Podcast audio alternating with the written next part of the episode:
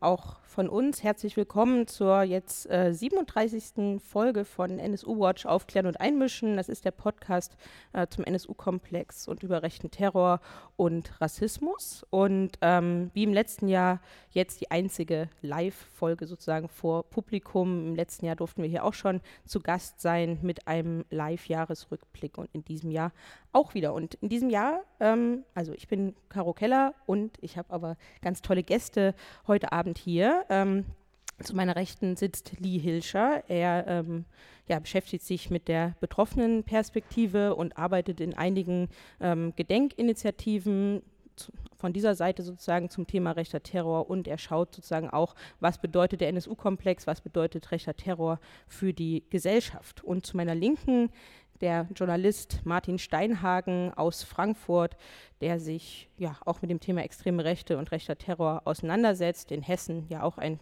Schwerpunkt. Ähm, auch dort hat der NSU gemordet und hat in Kassel 2006 Halit Yozgat umgebracht. Und in diesem Jahr haben wir sehr oft auch nach Hessen geschaut beim Thema rechter Terror, weil dort ähm, der Kasseler Regierungspräsident Walter Lübcke umgebracht wurde von mutmaßlich der Prozess steht ja noch aus, von einem Neonazi, von Stefan Ernst unter anderem. Genau, wir wollen gerne ähm, ja, chronologisch durch das Jahr 2019 ähm, gemeinsam gehen. Und ja, wenn wir auf das Jahr 2019 zurückblicken, müssen wir wieder Dutzende ähm, Opfer rechter Gewalt und rechten Terrors weltweit beklagen. Wir schauen auf ein Jahr zurück, was wirklich ähm, zeigt, was es bedeutet, dass rechter Terror sozusagen Botschaftstaten sind, dass sich die Täter aneinander sozusagen inspirieren, voneinander inspirieren lassen und dann eben zur Tat schreiten, was es bedeutet, ähm, dass ja, Neonazis eigentlich kaum Strafen und Konsequenzen bekommen dafür, wenn sie rechten Terror verüben und wie das eben andere rechtsterroraffine Strukturen sozusagen inspiriert, auch zur Tat zu schreiten. Und das hat dieses Jahr sehr deutlich gezeigt. Ähm, genau, und 2019 begann auch mit einem rechten Terroranschlag, der ganz schön untergegangen ist. Aber du, Lee, hast, hast dich damit beschäftigt, dass sozusagen direkt in der Silvesternacht äh, ein Mann in Bottrop ähm, einen rassistischen Anschlag begangen hat. Wollen wir damit anfangen? Ja, genau. Also das Jahr 2019 ähm, reiht weiter eine ganze Reihe schlimmer weiterer Anschläge, Attentate, äh, Mordversuche ähm, und Morde eben, äh, auf sich. Ähm, und damit sind wir sozusagen jetzt in einem weiteren Jahr, in dem wir einen massiven Anstieg von äh, rassistischer rechter Gewalt, Agitation und eben auch gewaltvollen Übergriffen und eben auch Morden äh, zu verzeichnen haben da drin. Und das äh, eben gerade in einem Jahr oder sozusagen in einem weiteren Jahr nach dem ähm, Entdecken, dem dem, äh, dem ja, Gewahrwerden des NSU, wo ich auch immer noch wichtig finde, daran zu erinnern, dass der NSU sich ja nicht selber enttarnt hat, äh, also in dem Sinne davon, also nicht selber enttarnt, sondern nicht, nicht durch Ermittlung enttarnt hat, sondern selber enttarnt hat dadurch, dass sie vor allem auf ihre Taten aufmerksam gemacht haben. Also sie haben sozusagen publik gemacht, was eigentlich der Zusammenhang ihrer Taten ist und der NSU ist nicht dadurch aufgeflogen, dass am 4. November 2011 ein, äh, äh, zwei, äh, zwei Männer in diesem äh, Wohnwagen gefunden wurden und damit sozusagen der Ermittlungsbehörden klar war, dass es es die Rechtsterroristen oder die rechten äh, Gewalttäter sind, die sie schon lange gesucht haben, sondern es ist erst echt gewahr geworden, dass ein weiterer Mitglied dieses äh, NSU-Netzwerkes ähm, die Taten veröffentlicht hat durch eine DVD. Und das ist ja, finde ich auch immer nochmal wichtig in Erinnerung äh, zu, äh, zu rufen, weil ich mich manchmal so frage, gerade wenn wir heute uns angucken, wie ja, wie, wie sich Ermittlungsbehörden und äh, allgemein sozusagen die, das, das Bewusstsein für rechte Gewalt und rechtsterroristische Gefahr überhaupt nicht weiterentwickelt hat auf einer staatlichen Seite, sondern nur eben eigentlich in antifaschistischen Kreisen weiterentwickelt hat. Ähm, frage ich mich manchmal so, was wäre eigentlich passiert, wenn es diese DVD nicht gegeben hätte? Also was wäre eigentlich passiert, wenn dieser Zusammenhang nicht von den Tätern selber klargestellt wurde da dran?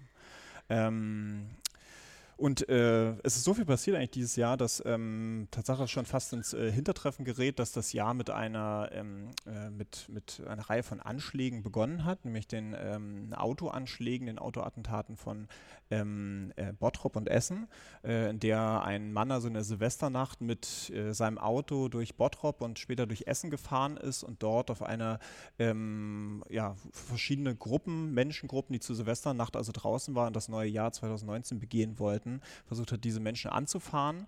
Ähm, zum Glück ist dabei niemand ums Leben gekommen, nur äh, Verletzte hat es dabei gegeben.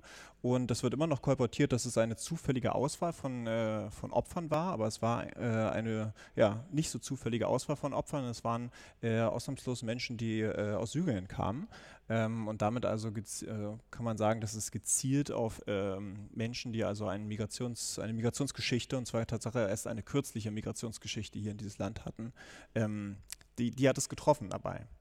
Und ähm, das ist uns schon den, in der Zeit, als das Ganze passiert ist, gar nicht mehr so richtig bewusst geworden, weil zur Silvesternacht ein ganz anderer ähm, Anschlag im Mittelpunkt stand. Und das war vor allem der, die körperlichen Angriffe von einer Reihe von äh, Jugendlichen im bayerischen Ambach, ähm, die selber äh, als Geflüchtete herkamen und ähm, die vor Silvester schon äh, sozusagen körperliche Auseinandersetzungen gesucht haben mit einer Reihe von Personen und äh, die viel, viel stärker medialisiert wurden, wo auch sofort die, der, der Wunsch vom Bundesinnenminister stark gemacht wurde, diese Menschen auszuweisen, beziehungsweise stärker und massiver gegen Gewalttäter vorzugehen, äh, aber eben nur gegen die Gewalttäter mit, äh, einem, äh, mit einer nicht-deutschen äh, Biografie ähm, die mit einer deutschen Biografie, die, die äh, sogar versuchen, Menschen umzubringen, äh, immerhin mit einem Auto, also ähm, wo es Tatsache nur ein Zufall ist, dass niemand ins Leben gekommen ist, die, ähm, die wurden nicht so groß aufgegriffen.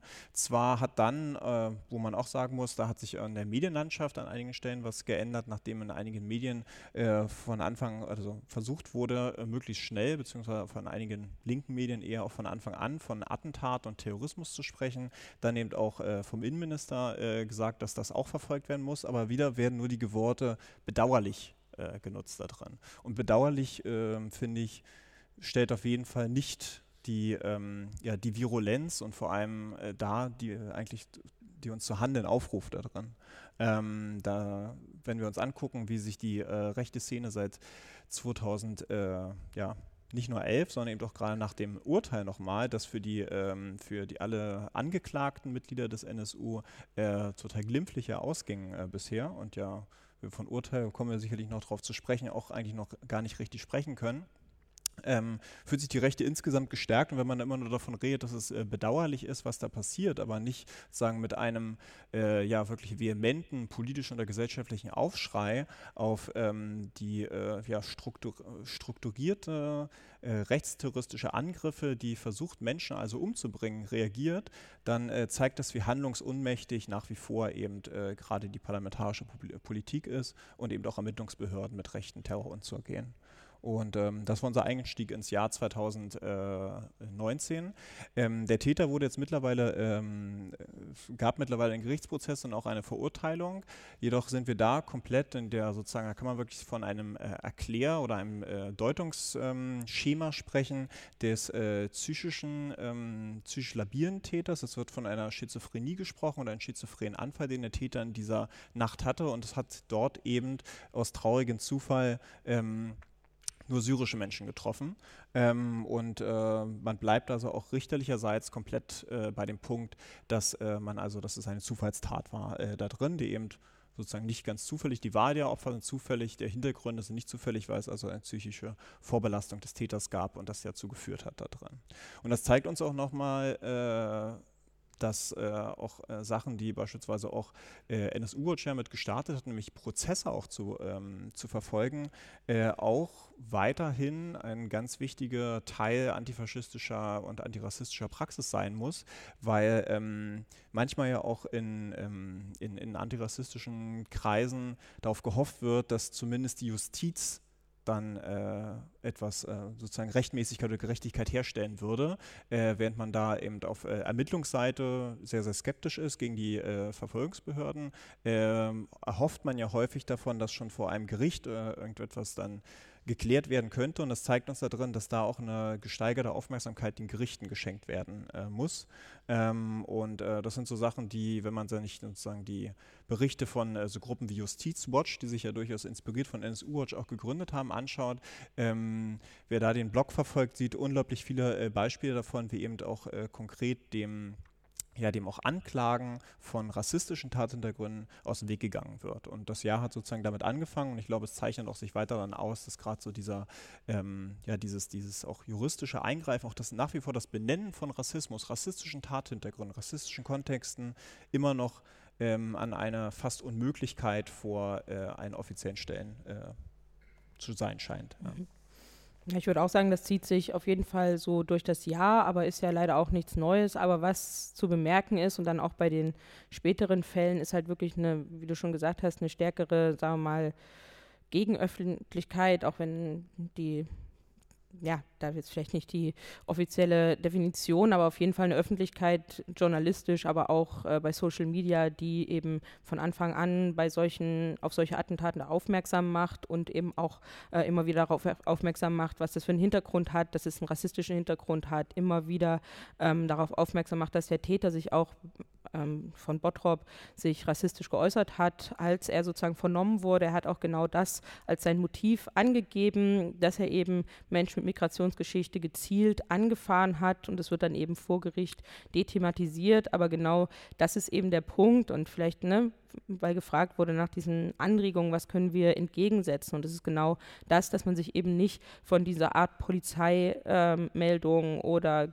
Gerichtsurteilen ähm, davon abbringen lässt, die eigenen Beobachtungen trotzdem ernst zu nehmen und das ernst zu nehmen, ähm, was eben der rassistische Gehalt an diesen Taten ist, selbst wenn, wenn wir da von einem sogenannten Motivbündel, also es kann ja auch vieles zusammenkommen, ähm, sprechen, aber das ähm, zieht sich auf jeden Fall durch und wird auch bei einem späteren Gerichtsprozess, der in diesem Jahr stattgefunden hat, sprechen wir auf jeden Fall da nochmal drüber, ähm, würde ich sagen. Aber das ist auf jeden Fall eine Möglichkeit, die wir alle haben, uns da eben aktiv in den Diskurs einzubringen. Und das ähm, funktioniert eben auch ähm, ganz gut und ist auch etwas, ähm, wo ich immer wieder sagen kann, das macht mir Mut, dass viele Menschen eben auf diese äh, Ereignisse blicken und die eben auch ähm, korrekt einordnen können und dort eben vermuten, es könnte sich um rechte Hintergründe handeln, wenn sie eben ähm, diese Art der Vorgehensweise sehen. Also da ändert sich schon etwas, wenn auch ähm, langsam. Ja. Wenn wir ähm, weiter durch das Jahr blicken, dann waren wir am, ähm, im Februar bei einer Veranstaltung in ähm, Rostock. Dort hat äh, so ein Hearing äh, stattgefunden, weil Rostock ist, äh, beziehungsweise Mecklenburg-Vorpommern ist jetzt das einzige Bundesland, in dem ein NSU-Untersuchungsausschuss noch tagt. Den haben wir in diesem Jahr auch ähm, beobachtet und da hat eben Anfang des Jahres ein Hearing mit ähm, Betroffenen und Angehörigen äh, stattgefunden. Also das heißt ähm, Angehörige, die ihre Liebsten verloren haben, weil sie vom NSU ähm, ermordet wurden und die haben eben dort in Mecklenburg-Vorpommern nochmal dazu aufgerufen, dass eben dort als momentan letzte Instanz oder parlamentarische Instanz, wo NSU-Aufklärung geleistet werden kann, dass das dort auch ähm, getan werden muss. Ähm, ja, du warst da ja, oder ja, wir haben das irgendwie ähm, gemeinsam erlebt und da war auf jeden Fall auch ähm, ein Wille da und auch Druck durch die ähm, Angehörigen. Genau, das, ähm, was sozusagen eine positives, ein positives Ereignis ist, dass es ja überhaupt einen Untersuchungsausschuss in Mecklenburg-Vorpommern äh, jetzt gibt. Äh, wer eventuell aus der Ecke von Mecklenburg-Vorpommern kommt und das ein bisschen mitverfolgt hat, das ist ein sehr, sehr langer Kampf gewesen. Und da finde ich auch nochmal sozusagen lehrreich auch, ähm, dass es nicht nur an der Parteizugehörigkeit liegt, ob ein äh, Untersuchungsausschuss zustande kommt oder nicht. Also wir hatten dort eine äh, rot-rote Regierung, die sich gerade auch lange Zeit gegen einen Untersuchungsausschuss gestellt hat, ähm, beziehungsweise Bedenken durchaus hatte, dass vielleicht äh, Dinge aus einer vorherigen ähm, Regierungsbündnis äh, zu der Zeit dann auftauchen könnten da drin. Und ähm, das ist angesichts dessen, was äh, der, ähm, der NSU-Komplex bis heute noch alles für tiefe Wunden in den Familien ähm, darstellt und nach wie vor sozusagen diese Wunden immer noch vergrößert werden durch diese Nichtaufklärung nicht die Thematisierung der rassistischen Tatumstände und der eben rassistischen Ermittlungen. Ähm, es ist absolut erschreckend da drin, dass also äh, parteipolitische äh, Überlegungen gegen, immer noch gegen einen parlamentarischen Untersuchungsausschuss dann ausgespielt werden. Natürlich nicht öffentlich, aber äh, sub, als Subtext da drin und eben äh, das, was dann außerhalb der Öffentlichkeit äh, stattfindet. Und äh, nun haben wir endlich einen Untersuchungsausschuss, ähm, der zwar auch ja sehr, sehr schleppend läuft, aber äh, zumindest haben wir, und das finde ich ein ganz wichtiges, äh, ganz wichtigen Punkt nochmal in Rostock, eine Aufmerksamkeit, mittlerweile sozusagen e etwas etabliertere Aufmerksamkeit für äh, Mehmet Turgut, der dort 2004 vom NSU ermordet wurde. Ähm, eine Aufmerksamkeit, die lange erst erkämpft werden musste. Also heute sieht das sozusagen so relativ ähm, offiziell aus, weil es eben auch von der äh, Rostocker äh, Stadtverwaltung, äh, Stadtregierung mit ähm, unterstützt wird. Aber dafür müssten eine kleine Initiative sehr, sehr vehement, sehr, sehr lange mit den, äh, mit den Angehörigen überhaupt dafür kämpfen, dass man das, also diesen Raum sich da überhaupt äh, nehmen kann und eben auch ein, ein Gedenken überhaupt stattfindet, das auch in irgendeiner Art von Öffentlichkeit stattfindet. Denn so eine ähm, staatliche Praxis, die wir ähm, gerade auch nach dem NSU ähm, nochmal ganz deutlich sehen konnten, ist, dass man dann zwar staatlicherseits dazu gezwungen ist, eine Gedenkveranstaltung abzuhalten, aber die äh, Gedenkveranstaltung so dermaßen schlecht bewirbt, beziehungsweise sie gar nicht bewirbt, äh, damit sie möglichst klein ist und im Grunde genommen sozusagen wir nur den kleinen äh, Ausschnitt äh, sehen können, wo der große Gedenkkranz, der so groß ist, dass er in diesen kleinen Bildausschnitt reinpasst, den er eigentlich komplett ausfüllt, ähm, dargestellt wird, aber dass da drumherum eigentlich gar keine sozusagen Öffentlichkeit äh, steht und vor allem auch keine Opfer dort im Mittelpunkt stehen, das ähm, ja, wird uns sozusagen dafür, äh, wird uns äh, etwas äh, vorgespielt davon. Und äh, Betroffene reden auch ähm, viel, viel äh, eindringlich, eindringlicher in den letzten Jahren davon, dass sie äh, diese staatliche Gedenkveranstaltung, also eine staatliche Gedenkinszenierung darstellen, weil es Tatsache sozusagen nicht nur inszeniert ist im äh, Sinne von, dass einem so ein bisschen was vorgespielt wird oder man eigentlich nicht so ein wirkliches Nachdenken, denn das gehört ja eigentlich zum Gedenken, gehört ja Denken und damit auch Nachdenken dazu, dass das eigentlich da nicht stattfindet. Ähm, viel mehr noch, und das ist sozusagen auch das Dramatische dabei, ähm, diese Inszenierung hat eine ganz feste Rollenzuschreibung und hat ein ganz festes Rollenset da drin. Und die Rolle der Betroffenen ist immer nur die, die am Rand steht, auf die man sozusagen äh, mitleidig, mitleidend schaut. Das ist ja auch so ein Versuch, das eigene Mitleiden, also dass man auch betroffen wäre, davon zu inszenieren und ihnen selber aber keine äh, Rolle und vor allem keine Bühne gibt äh, da drin. Und aus dieser, aus dieser Zuschreibung, äh, Statisten zu sein, wie ein ähm, Aktivist und selber Überlebender eines äh, rassistischen Brandanschlags, nämlich Ibrahim Arslan, immer äh, selber spricht, ähm, aus dieser Rolle der Statisten, der Nebenstehenden, der Nebenrollen, ähm, mit der will man sich nicht mehr zufrieden geben äh, da drin. Und das wird von ähm, immer mehr Betroffenen eben auch ähm, ja, sehr, also sozusagen diese Kritik äh, aufgenommen, geteilt und eben versucht, auch diese Räume und diese Bühnen zu durchbrechen. Und sowas hat auch in äh, Rostock stattgefunden. In Rostock gab es äh, dieses Jahr ein Symposium, organisiert von der evangelischen Kirche dort. Ähm, und dieses Symposium hat sich also den Fragen ähm, nach äh, eben dem äh, 15 Jahre dem Mord an Mehmet Togut äh, gewidmet und äh, versucht, die Fragen aufzuwerfen, die sich also Rostock oder das Land Mecklenburg-Vorpommern, Mecklenburg-Vorpommersche oder deutsche Gesellschaft stellen müsste. Und dort war, äh, waren verschiedene Runden, verschiedene Experten da, auch tolle Experten, die reden können. Und wie viele äh, Stühle oder wie viele Rollen gab es für Betroffene? Ein einen einzigen Stuhl gab es, der für einen Betroffenen, nämlich diesen Ibrahim Arslan, äh, reserviert war, der ihn auch gerne ausgefüllt hätte, aber er hätte ihn gerne mit anderen Leuten gemeinsam ausgefüllt da dran. Ähm, und das hat er dann auch getan, weil nämlich andere Betroffene gesagt haben, ganz konkret nämlich beispielsweise Abdul Kirim Shimshek, also der Sohn von Enver Shimshek, dem ersten äh, NSU-Mordopfer aus Nürnberg, äh, als auch Canan Yilmaz äh, Öser, äh, Witwe des, ähm, äh, eines Opfers der Kolbstraße von Attila Oeser, die auf der Veranstaltung waren und ich gesagt haben, wir halten es nicht mehr länger aus, hier zu sitzen und wieder nur in den Zuschauerraum zurückgestellt äh, zu sein, wieder nur sozusagen für so ein paar ausgewählte Journalisten da zu sein und vor allem nur für die Fotos da zu sein, weil das ist der Punkt. Es werden Betroffene eingeladen zu diesen Veranstaltungen, es werden Fotos von Betroffenen gemacht. Die Fotos verbreiten sich natürlich total schnell, auch über ganzen Social-Media-Kanäle, nur ihre Stimme die kommt damit nicht äh, zum Ausdruck und die Stimme wird nicht eingefangen da drin. Und ähm, die drei haben sich die Bühne dann also gemeinsam genommen und haben tatsächlich die anderen Leute, die noch eingeladen waren, auf der Bühne zu sitzen, ähm, haben sie gebeten, den Platz für sich freizumachen. Und das haben sie auch gemacht. Also sozusagen ein, ein konkreter auch Art von sozusagen Ungehorsam gegen diese Zeremonie oder gegen diese, dieses Protokoll des Ge äh, Gedenkens äh, da drin. Und jetzt reden wir hier auch von der evangelischen Kirche. Das ist jetzt sozusagen nicht von staatlich, aber wir sehen sozusagen das bestimmte mehrheitsgesellschaftliche Logiken und das sind eben weiße Logiken und das sind potenziell Logiken von Leuten, die nicht von Rassismus betroffen sind, sondern die sowas gewisses, ja, man hat da ja immer sozusagen so, so einen Versuch, Rassismus oder diese Wunden zu heilen. Das ist ja so ein ganz starker Punkt da drin, noch sowas Mildtätiges äh, da drin. Und ähm, hier hat man sozusagen die Wunden aufgerissen, nämlich die Wunden dessen, des Rassismus, den die ganze Gesellschaft trägt da drin. Und das war ein sehr, ähm, sozusagen, ja, kämpferisches Podium, weil äh, die Betroffenen ganz eindeutig zum Ausdruck gebracht haben, wie heftig, wie tiefgehend diese schmerzenden Wunden nach wie vor sind und wie sie auch durch nichts gelöst, gelöst werden können. Also kein Mitleid kann äh, eine dieser ermordeten, geliebten Personen wieder zurückbringen da dran. Und ähm, deshalb hat ja auch eigentlich keine Betroffenen, wenn man sich so anguckt, die verschiedenen Aufzeichnungen, die verschiedenen Äußerungen von Betroffenen, man muss ja leider nach ihnen etwas suchen, weil sie nicht sozusagen in die große Öffentlichkeit gebracht werden, aber sie sind, wenn man sucht, sind sie auch einfach zu finden, weil die Betroffenen Sache sehr, sehr viel sprechen. Niemand von denen sagt, bitte bemitleidet uns. Niemand von denen sagt, bitte schenkt uns unsere Aufmerksamkeit für das Leid, das wir erlebt haben. Die Betroffenen sagen vor allem, klärt das auf, was passiert ist und sorgt dafür, dass es nie wieder passiert. Das ist die Hauptforderung der Betroffenen.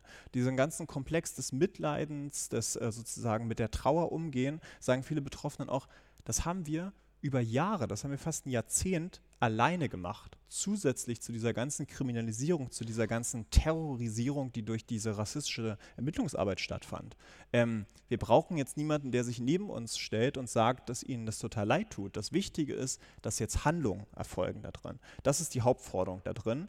Und ähm, diese Handlung sehen sie nicht. Und das hat Abdul Kerim Shimshek auch ganz klar gesagt in dem Podium. Er sieht eigentlich keine Hoffnung, hat er nicht in diesem Land sieht er nicht sozusagen, woran er diese Hoffnung festmachen kann. Und das ist schon ein sehr, äh, sehr erschreckendes äh, Resümee, was man so nach ähm, fünf Jahren NSU-Prozess äh, ziehen muss und dem ersten Jahr nach, der, äh, nach dem Prozessende, dass die Betroffenen komplett ohne Hoffnung dastehen. Wie eventuell ein anderer Umgang mit rechten Terror und mit den ähm, Opfern und Betroffenen von rechten Terror aussehen könnte, haben wir in diesem Jahr in ähm, Neuseeland beobachten können. Also auch wenn wir nicht vor Ort waren, das, was wir medial mitbekommen haben.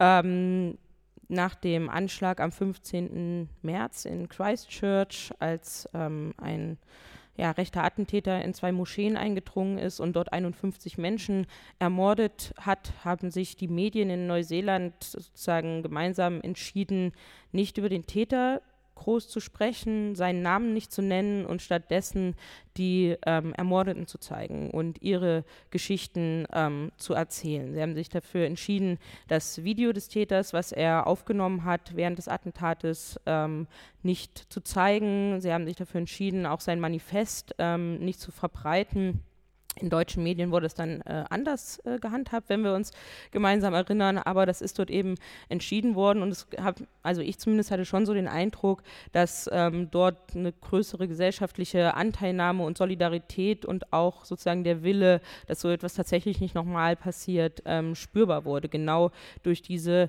ähm, Dethematisierung ähm, des Täters und ähm, seiner, seiner Vorgehensweise. Natürlich ist es immer auch wichtig zu verstehen, wie ähm, funktioniert das, aber das ist eben das, was wir in Deutschland beobachten können und was eben auch Ibrahim Aslan, den du schon erwähnt hast, Lee, ähm, ganz häufig sagt, dass wir hier immer nur auf die Täter schauen, deren Geschichten, deren Gefühlswelten kennen ähm, und damit sich, man sich auch fast automatisch so ein Stück weit mit ihnen identifiziert. Wenn dann über Beate Zschäpe wurde ja ganz viel während des Prozesses geschrieben, wie fühlt sie sich im Gefängnis und wie fühlt sie sich wohl mit dem Prozess und ganz viel spekuliert. Ähm, und dass eben genau das in Neuseeland, in Christchurch anders versucht wurde. Und das ist natürlich etwas, ähm, ja, wo man sich vielleicht ein Vorbild nehmen kann oder was man zumindest mal diskutieren könnte. Und gleichzeitig ist dieser Anschlag in Christchurch, steht genau dafür, was ich am Anfang gesagt habe, rechter Terror. Ähm, ja, da gab es in Christchurch ein Manifest und auch bei anderen Anschlägen danach gab es sozusagen Schriften und Ankündigungen der Täter, aber eigentlich ähm, funktioniert rechter Terror auch genau ohne diese ähm, verschrifteten Manifeste. Ähm, nämlich als Botschaftstat, als Botschaftstaten an potenzielle Betroffene, an potenzielle Opfer sozusagen in Angst leben zu müssen und eben als Botschaftstaten an ähm, andere mögliche Attentäter, die dann zur Tat schreiten. Und genau das stellt Christchurch dar. Der Täter hat gesagt, er hat sich von Anders Breivik, der am 22. Juli 2011 ähm, in Norwegen 77 Menschen ähm, ermordet hat, dass das sein Vorbild war. Und wir wissen, dass ähm, ein Attentäter dann im, August in El Paso sich genau diesen Attentäter von Christchurch als Vorbild genommen hat, um dort ähm, ein rassistisches Massaker zu begehen. Und auch der Attentäter von Halle, und da kommen wir später auch nochmal zu, ähm, hat diese Menschen als sein Vorbild benannt. Also genau das eben funktioniert. Sie kennen sich zwar untereinander persönlich nicht, aber es besteht eben ein gemeinsames Einverständnis darüber, wie geht man vor, was sind die Ziele. Es gibt ein Einverständnis darüber, was ist die Ideologie, wen sollte man mit so einem Anschlag treffen und man möchte auch immer, dass andere einem nachfolgen. Man möchte immer, dass ähm, Menschen inspiriert werden und leider ging diese Strategie in diesem Jahr für ähm, die Rechtsterroristen sozusagen auf. Und wenn wir dann sozusagen langsam nach ähm, Hessen schauen, auf den Mord ähm, von Walter Lübcke. Also der Regierungspräsident von ähm, Kassel, Walter Lübcke, ist im Anfang Juni, am 2. Juni ermordet worden und das ist sehr schnell publik geworden, aber es hat dann noch einmal zwei Wochen gedauert, bis ähm, öffentlich geworden ist, wer der Täter sein könnte aufgrund einer DNA-Spur und das ist ein äh, Mord, der ist ohne Bekenntnis ausgekommen. Ja, also das war sozusagen zwei Wochen lang unklar. Wenn wir uns an diese zwei Wochen erinnern, dann wurde viel spekuliert, wie, wie könnte dieser Mord ähm, abgelaufen sein. Und es wurde auch sehr viel sozusagen über Walter Lübcke persönlich berichtet und auch sehr viel spekuliert, ob dieses Mordmotiv im persönlichen Bereich liegen könnte. Und eigentlich war das so eine Erinnerung an die Ermittlungen ähm, bei den NSU-Taten, wo wir heute wissen, da wurde eben nur gegen die Angehörigen ermittelt. Und gleichzeitig gab es eine Diskussion in Social Social Media, bei die, in diesen zwei Wochen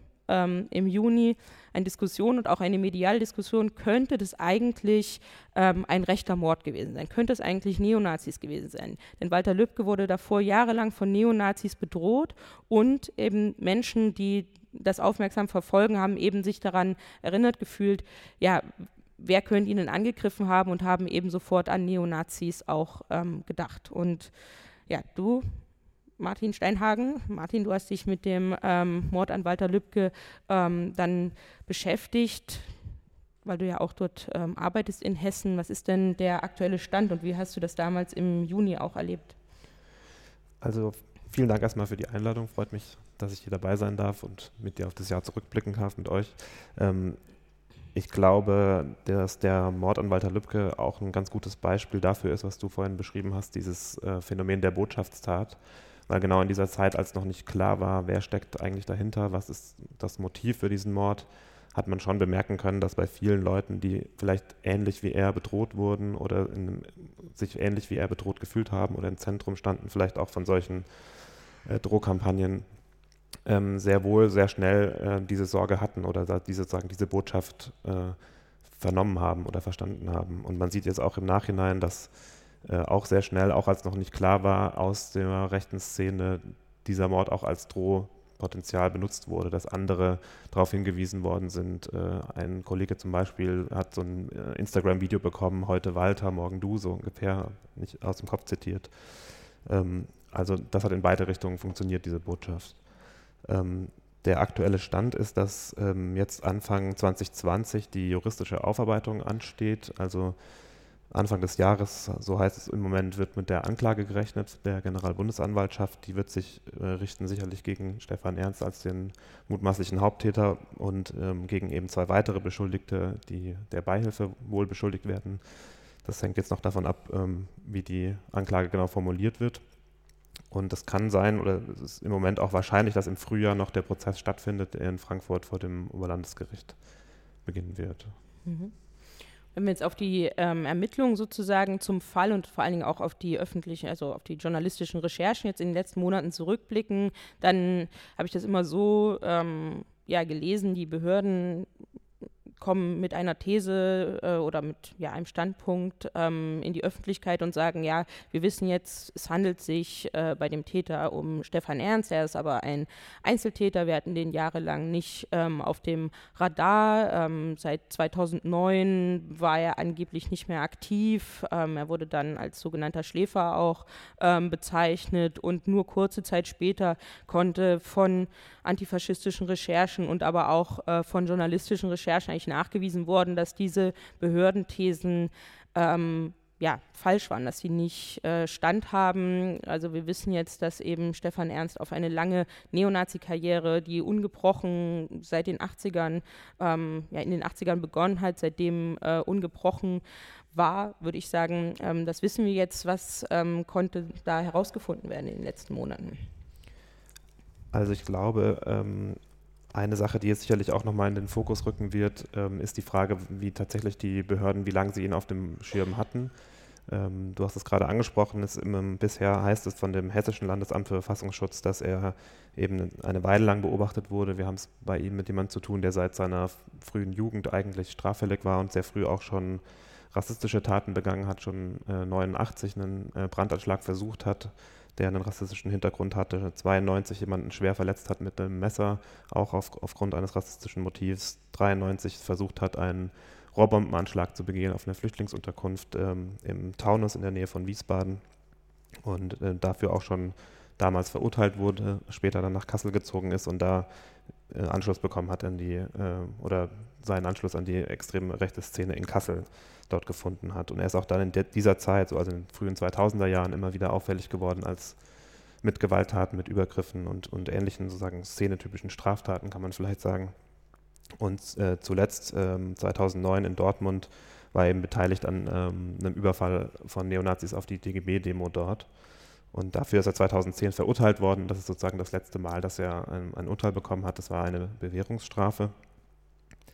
Und dann beginnt sozusagen die Phase, in der er sich so scheinbar zurückzieht oder in der er weniger bekannt ist und von dem die Behörden äh, sagen, das war so seine Art Deradikalisierung vielleicht nicht, aber eine Art Rückzug, ein, äh, ein Rückzug ins Private. Er hat auch äh, Familie. Und ähm, im, Moment ist der aktuelle Stand, dass dann gesagt wird, äh, ab 2015 hat man die Akte geschlossen im Landesamt für Verfassungsschutz, weil er eben fünf Jahre lang nicht mehr auffällig war. Ähm, jetzt vor kurzem wurde bekannt, ähm, das ist äh, noch eine Erkenntnis, die sozusagen nachwirkt aus dem NSU-Untersuchungsausschuss in Hessen, dass 2009 eine Mitarbeiterin im Landesamt für Verfassungsschutz, die neu war und neu zuständig für Nordhessen, die Aufgabe bekommen hat, einen Vermerk zu erstellen, also so eine Akte, so eine Art Übersicht, so ein Dossier vielleicht über die gefährlichsten Neonazis in dieser Region und ähm, um sich selbst einzuarbeiten, aber auch damit man damit später im Amt weiterarbeiten kann. Und das war, ist, ist natürlich ein geheimer Vermerk gewesen, der war aber Thema im NSU-Untersuchungsausschuss 2015 schon. Und da hat sich jetzt herausgestellt, ähm, dass Stefan Ernst da Thema ist in diesem Dossier und dass dieses Dossier auch weitergegeben wurde an die Vorgesetzten und bis zur Amtsspitze. Damals war das Alexander Eisvogel, der Chef des Landesamts für Verfassungsschutz, ähm, dieses Dossier weiterwanderte und er das wohl zur Kenntnis genommen hat und ähm, äh, an, den, an die Seite von Hand geschrieben hat, brandgefährlich zu Stefan Ernst. Äh, was wir allerdings nicht wissen, ist, was damit passiert ist mit dieser Anmerkung, weil die bisherige Erzählung ist eben ab 2009 kamen keine neuen Erkenntnisse über ihn hinzu, sodass man eben dann 2015 die Akte zumachen musste. Inzwischen ist aber klar, das ist jetzt ähm, im Landtag ähm, schon bekannt geworden, dass das ähm, Landesamt Verfassungsschutz jetzt nochmal die Akten durchgegangen ist und festgestellt hat, es gibt eine Fotoaufnahme von einer neonazistischen Sonnenwindfeier aus dem Jahr 2011, also aus der Phase, aus der er vermeintlich nicht mehr aktiv war, auf dem sie jetzt äh, Stefan Ernst erkannt haben, mit an Sicherheit grenzender Wahrscheinlichkeit, war, glaube ich, die Formulierung, es damals aber nicht zuordnen konnten. Mhm. Ja, und ähm, Apropos Akten äh, des Landesamts für Verfassungsschutz in äh, Hessen, ähm, da kommen sozusagen, wenn wir nach Hessen gucken, alle oder kommen der NSU-Komplex und ähm, der Mord an Walter Lübcke eben zusammen.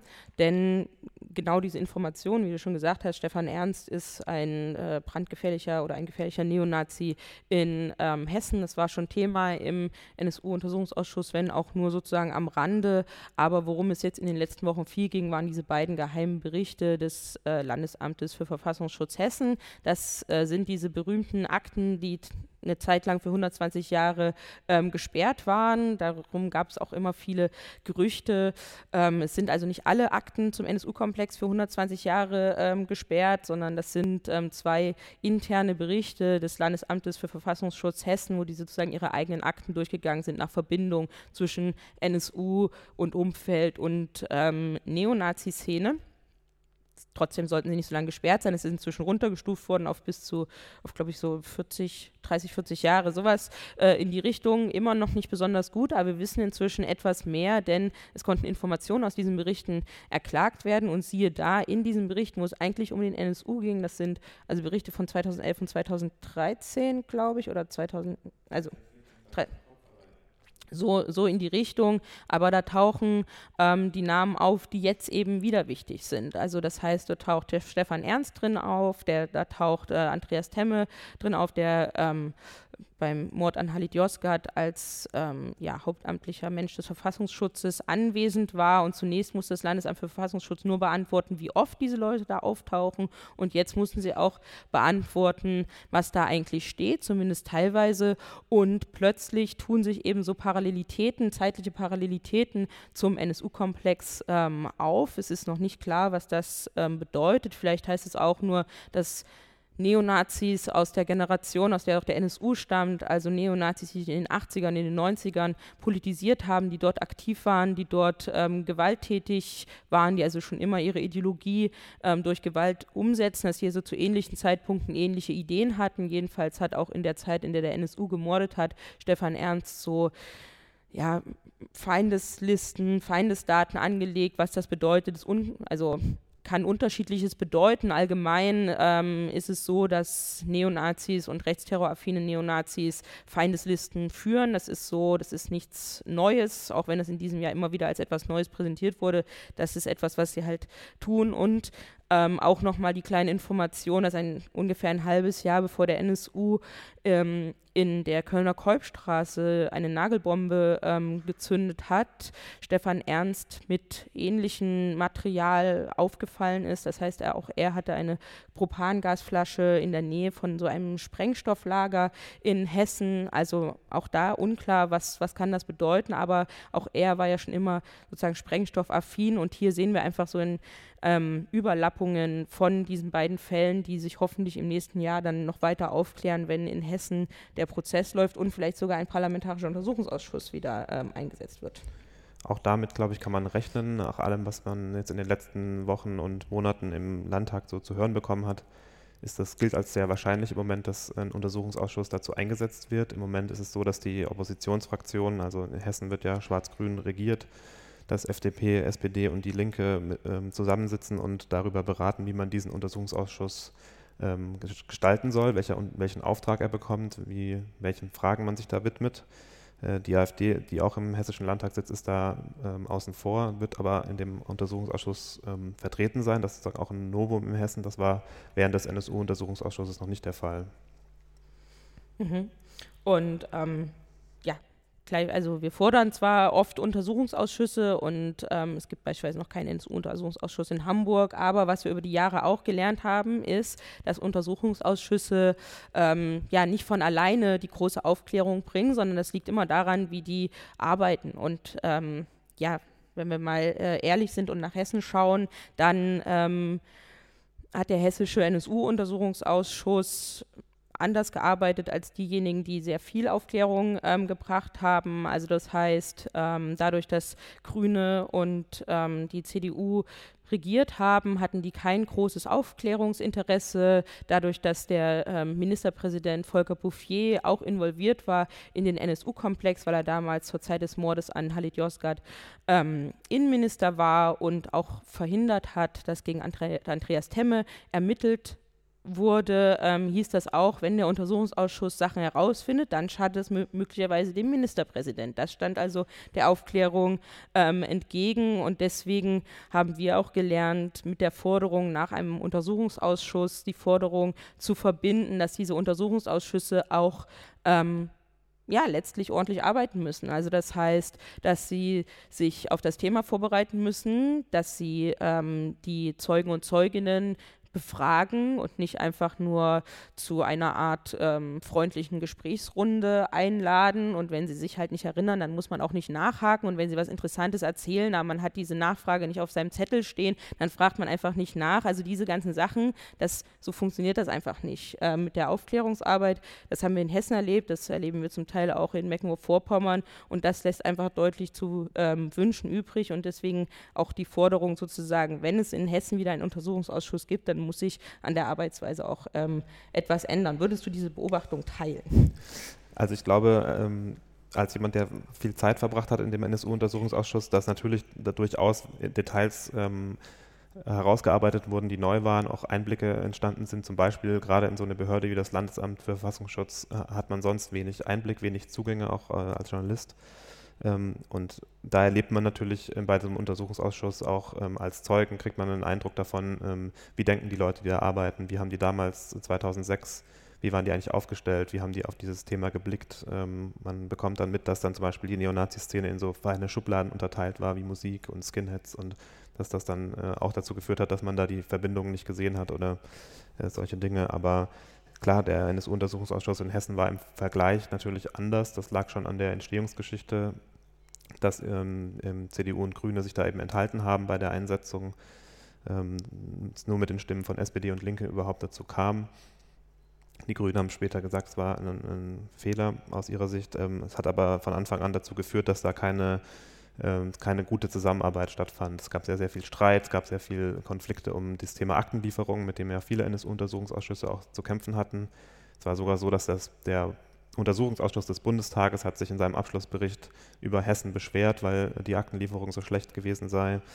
Ähm, von daher, dass, äh, wenn da keine Einigkeit herrscht unter den Abgeordneten, dann ist das natürlich für Zeugenbefragungen sehr hinderlich, gerade für Zeugen aus Behörden, wo es wichtig ist, dass denen sozusagen klar wird, ihr sollt hier aussagen, ihr werdet hier kontrolliert, ihr seid hier im Parlament und nicht, dass die das Gefühl haben, hier sitzen mir irgendwie ohnehin Leute gegenüber, die sich gar nicht einig sind. Und da kann ich mich auch ähm, sozusagen, wie du es angesprochen hast, zurücklehnen und sagen, das ist mir nicht erinnerlich oder äh, das ist jetzt schon so lange her, das weiß ich nicht mehr. Von daher, das würde, wäre schon wichtig, dass das äh, anders läuft diesmal. Mhm.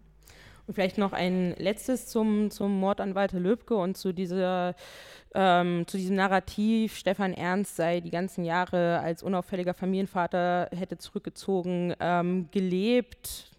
Das, also wir wissen, dass ähm, er gemeinsam mit seinem möglichen Mittäter ähm, Markus H. oder seinem möglichen Komplizen, Waffenlieferanten Markus H.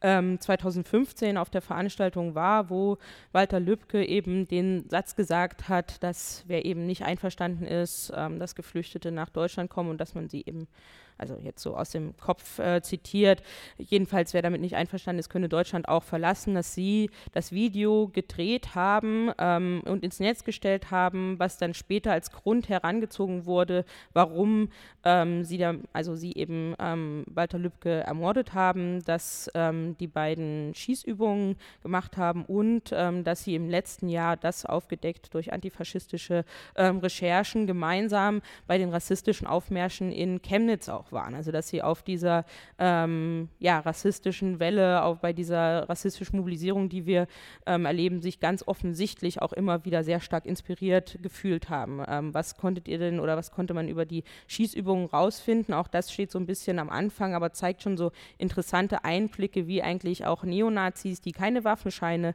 besitzen, dann doch an Waffen üben können. Ja, aber bei dem Thema äh, Waffen und Neonazis hat man es ja immer wieder in allen diesen Fällen natürlich zu tun, gerade im Bereich Rechtsterrorismus. Ähm, wir haben uns jetzt in, den letzten Monaten zusammen mit äh, Kolleginnen und Kollegen von der Zeit und von Zeit Online, Astrid Geisler, Christian Fuchs und Kai Biermann mit dem Thema beschäftigt. Ähm, wie hat eigentlich oder wo hat eigentlich äh, Stefan Ernst an Waffen trainieren können? Ähm, es war von Anfang an oder relativ schnell bekannt, dass er Mitglied war in einem Schützenverein bei ihm in der Nähe, wo er ähm, zuständig war für das Thema Bogenschützen oder für das Thema Bogenschießen. Er war selber nicht im Besitz einer Waffenbesitzkarte, durfte also keine Waffen kaufen oder zu Hause haben, hat aber eben gemeinsam mit, mit diesem mutmaßlichen Mittäter oder Unterstützer Markus H. an scharfen Waffen trainieren können. Und äh, wir sind da eben darauf gestoßen, dass das nicht nur an, in diesem Schützenverein wohl war, sondern auch an einem weiteren Ort in, in Kassel. Ähm, und zwar noch bis äh, sieben Monaten vor der Tat hat er dort eben an scharfen Waffen schießen können. Äh, das ist eine Gruppierung, die nennt sich SSG Germania Kassel. Die steht weder im Vereinsregister noch äh, auf Anfrage haben eigentlich alle großen Dachverbände von Schützenvereinen. Da gibt es mehrere. Hat keiner bestätigt, dass sie die kennen. Wenn man sich in Kassel selbst äh, oder in der Region bei Sportschützen umhört, dann sagen die Leute, das sind Reservisten, die da gemeinsam trainieren. Äh, aber auch der Reservisten-Dachverband zum Beispiel sagt, dass er die nicht kennt. Und man kann aber auch, ohne im Dachverband Mitglied zu sein, eine solche Reservistenkameradschaft gründen. Und ähm, ja, wie funktioniert das jetzt, dass man äh, ohne Waffenbesitzkarte an scharfen Waffen trainieren kann? Es ist eben auch bei Schützenvereinen letztlich wie bei anderen Sportvereinen möglich, Bekannte einfach mitzubringen und die dürfen dann auch ähm, vor Ort die Waffen benutzen von demjenigen, der sie ähm, legal besitzt oder vielleicht auch mit dem, von dem Verein trainieren. Und das war in dem im Fall eben Markus H., der äh, Stefan Eder mitgebracht hat. Äh, bei Markus H. ist es auch so, dass, es, dass er sehr lange Geschichte schon hat äh, mit, also, also sagen wir mal, einer sehr hohen Waffenaffinität. Er hat bereits versucht, 2007 so eine Waffenbesitzkarte zu bekommen, die ihm erlaubt, dass man die auch zu Hause lagert. Ähm, da ist er damals gescheitert, weil aufgrund seiner äh, Szenezugehörigkeit, weil die den Behörden auch bekannt war. Er hat es dann 2012 nochmal versucht, ist nochmal da zurückgewiesen worden von der Stadt Kassel und hat aber geklagt äh, 2015 und hat dann tatsächlich auch Recht bekommen vor dem Verwaltungsgericht.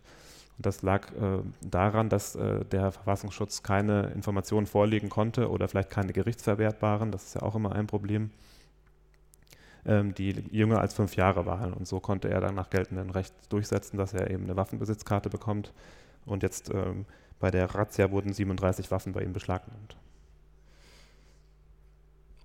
Ähm, ja, Razzia und Waffenbesitzkarten ist eigentlich so eine ganz gute äh, Überleitung zu einem Prozess, den wir in diesem Jahr ähm, beobachtet haben. Also vielen Dank für deine äh, Einschätzung aus Hessen erstmal. Ähm, ja, in diesem, in den letzten Monaten, also wir kommen sozusagen langsam Richtung ähm, Jahresende, hat in ähm, Schwerin ein Prozess stattgefunden gegen den Administrator ähm, der Gruppe Nordkreuz. Wir bewegen uns da im Bereich der rechten Netzwerke in Polizei und Bundeswehr unter die ähm, aufgeflogen sind oder bekannt geworden sind, nachdem Franco ähm, A. 2017 ähm, Bundeswehrsoldat mit möglichen rechtsterroristischen Plänen ähm, aufgeflogen ist und daraufhin gab es eben eine ähm, ja, oder wurden verschiedene Netzwerke aufgedeckt und heute sieht es eben so aus, als ob es in ähm, ganz Deutschland Chatgruppen gegeben hat von Reservisten, von ähm, Polizisten, von ähm, Bundeswehrsoldaten, die sich möglicherweise auf einen sogenannten Tag X äh, vorbereiten, an, für den sie Waffen sammeln, für den sie sich vorbereiten, ähm, weshalb sie auch sogenannte Prepper von To Be Prepared ähm, genannt werden, äh, jedenfalls um dann an diesem sogenannten Tag X ähm, loszuschlagen, politische Gegner und Gegnerinnen, die sie vorher auf Feindeslisten vermerkt haben, äh, abzuholen und an in sogenannten Safe Houses zu liquidieren. So, das ähm, ist, sind die Pläne, die da eben gefunden wurden und da gab es in Schwerin eben einen Prozess gegen Marco G. Der war heute auch schon Thema bei dem Talk der ähm, Taz-Journalisten, die da sehr stark zu recherchieren. Ähm, wir haben diesen Prozess beobachtet in Schwerin und das war wirklich auch absurd, denn der Richter hat vom ersten Tag an gesagt, dass der politische Hintergrund, der interessiert ihn gar nicht. Also er möchte nur über Waffenrecht, Kriegswaffenrecht, Sprengstoffgesetz sprechen und das, was eben die Staatsanwaltschaft anklagen wollte, nämlich, dass Marco G. mit den Zehntausenden Schuss ähm, Munition, die bei ihm gefunden wurden, 2017 und 2019 auch noch einmal, mit den vielen Waffen, die er dort hatte, dass ähm, er die Ziele der Gruppe Nordkreuz umsetzen wollte, das interessierte den Richter gar nicht, das hat er von Anfang an gesagt und so ist dieser Prozess dann eben auch ähm, gelaufen. Auf dieser Munition, die durfte Marco G. zwar ähm, legal besitzen, aber da stand dann oft drauf, eigentlich ist, ähm, sind die legalen Empfänger Behörden gewesen. Also das heißt, ähm, diese Munition wurde ausgegeben an bayerische Spezialeinheit, beispielsweise an das LK, äh, LKA Mecklenburg-Vorpommern, ähm, in Schleswig-Holstein, Brandenburg, eigentlich bundesweit, ist diese Munition eigentlich an Behörden ausgeliefert worden und dann wurde sie aber 2017 und 2019 bei Marco G. Äh, zu Hause überall und in seinem Bungalow gefunden. Da wurde überhaupt nicht nachgefragt, wie ist das eigentlich passiert. Oder ähm, warum wurden bei ihm 2017 alle Waffenmunition mitgenommen und 2019 waren dort wieder irgendwie Zehntausende Schuss. Warum hat er auf äh, Karten irgendwie notiert, ja, für den Tag X brauchen wir 40.000 Schuss ich, und sammelt Geld ein? All das wurde nicht hinterfragt. Ähm, es wurde zwar kurz angedeutet von einem Beamten, der die Chats ausgewertet hat, also bei der Gruppe Nordkreuz handelte es sich eben um Chatgruppen. Ähm, und da gab es eben verschiedene Chatgruppen, in denen wurden dann ähm, rassistische Bilder, Hitlerbilder und so weiter ausgetauscht. Ähm, aber das hat dort alles überhaupt keine Rolle gespielt. Und ähm, am Ende hat ähm, der Richter oder war das Urteil ein Jahr und neun Monate auf Bewährung ähm, und eben, ja, ein Jahr unter der Forderung der Staatsanwaltschaft, die zwei Monate und äh, zwei Jahre und zehn Monate äh, Haft gefordert hatte. Und der Richter hat auch gesagt, ja, das Marco G., der sei halt Waffenliebhaber und so wie ein Musiker nicht ohne sein Instrument könne, könne er halt auch nicht ohne seine Waffen. Und es wäre doch schon ein guter Anfang gewesen, dass 2019 ja viel weniger gefunden worden sei als irgendwie 2017. Und das sind dann so die Worte, ähm, die dort rauskommen, während Marco G. sich dort äh, dafür, dass er zwar mit Fußfessel reingeführt wurde, doch recht frei bewegen konnte. Ähm, Besuch von seiner Mutter hatte äh, da beim Prozess seine Anhänger irgendwie auf der Tri Tribüne gegrüßt hat und ähm, das liegt natürlich da, also es liegt auch daran, dass ähm, von der Generalbundesanwaltschaft diese Fälle auseinandergezogen werden. Also das heißt, dass sie nicht gemeinsam ähm, als also da hängen ja noch mehr in der Gruppe Nordkreuz drin, gegen die auch ermittelt wird, aber es wird eben nicht wegen Gründung einer terroristischen Vereinigung ermittelt, sondern die dritte Person, die, die zu diesem Verfahren gefehlt hätte, wo zwei Personen drin angeklagt sind, die ist eben Marco G. und das ist dann eben bei der Staatsanwaltschaft Schwerin gelandet. Und so sehen wir eben wieder bei einem Komplex, ähm, wo es sich um rechte Terrorpläne handelt. Es wird so auseinandergezogen und so dethematisiert, was hat das denn für politische Hintergründe, ähm, was ist denn die Ideologie, Ideologie, was treibt diejenigen an, dass am Ende eben wieder nur Waffennarren, die sich halt ähm, auf Umweltkatastrophen äh, angeblich vorbereiten, da übrig bleiben. Und das hat uns eben dieser Prozess gezeigt. Die ähm, ja, Staatsanwaltschaft in Schwerin ist da in Revision gegangen, aber mal schauen, ob da ja, noch etwas bei rumkommt.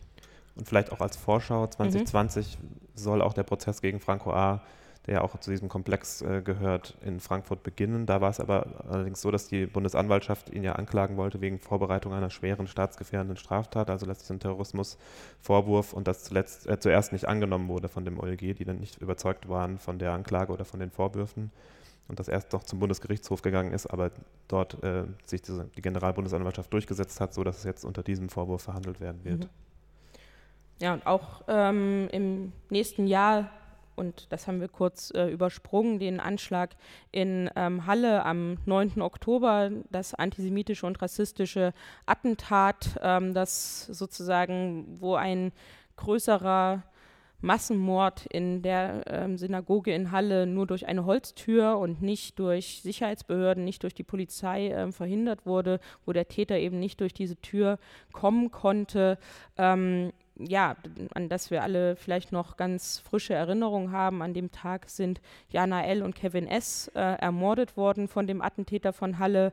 Und ähm, ja, dieser Prozess wird im nächsten Jahr auch ähm, stattfinden in Sachsen-Anhalt. Und auch da werden wir sehen, welche Rolle, ne, wir am Anfang des Jahres, welche Rolle spielt die Psyche des Täters, ähm, welche Rolle spielt sein politisches Motiv, ähm, wie wird es sich dort eigentlich mit der Nebenklage verhalten, denn nach dem NSU-Prozess sollten die Rechte der Nebenklage oder sind auch schon massiv eingeschränkt werden. Das werden wir im Prozess äh, von Halle sicherlich beobachten, was das bedeutet für die Vertretung der Angehörigen äh, und Betroffenen und der Überlebenden ähm, diesen Anschlags. Also auch das ist sozusagen ein Blick schon mal in das nächste Jahr, wie das ähm, dort verhandelt werden wird. Und ja, so wie der Mord an Walter Lübcke wurde Halle eigentlich als Zäsur bezeichnet und als ähm, etwas, wo sich etwas ändern sollte. Und gleichzeitig waren diese Diskussionen gesellschaftlich total schnell auch vorbei. Die werden zwar immer mal wieder aufgerufen, aber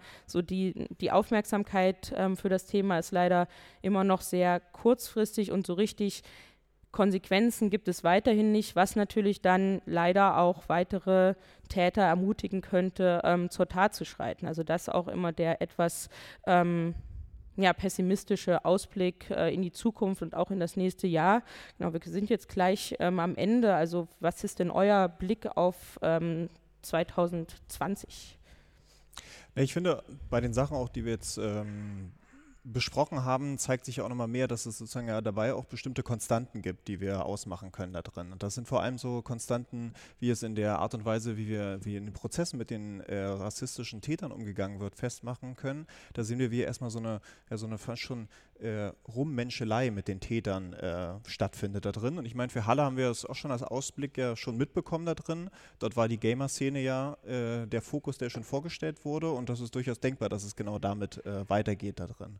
Von daher, wir haben sozusagen eine konkrete Umgangsstrategie, die wir da schon ausmachen äh, können, dass also diese Täter äh, verharmlost werden da drin, beziehungsweise sie psychologisiert werden, um damit also die eigentlichen politischen Tatgehalt dabei rauszuhalten da drin. Und gleichzeitig haben wir auch so eine Konstante des, ähm, sagen, äh, des, des völligen Novums, dass man so eine Art von Tat, so eine Art von Waffenanhäufung äh, vorher noch nicht kannte da drin und daher auch überhaupt nicht vorbereitet war äh, da drin. Und genau die Sachen ist, denke ich, das Wichtige, dass wir ähm, die ähm, konzentriert und strukturiert entlarven als völlige Lügen. Denn Waffenanhäufung haben wir seit der ersten, zumindest in der BRD bekannten rechtsterroristischen Gruppe, nämlich den deutschen Aktionsgruppen, von Anfang an da drin. Die haben auch nicht irgendwann in Anfang der 2000er, die haben nicht in den vielbeschworenen 90ern, sondern die haben 1980 angefangen, äh, sich zusammenzutun, Sprengstoff, äh, äh, Rohrbomben zu bauen, die haben angefangen, äh, Nagelbomben zu bauen, die haben angefangen, eben Waffen zu sammeln und Menschen umzubringen, ganz konkret. Und daran knüpfen Rechtsterroristen weiter an.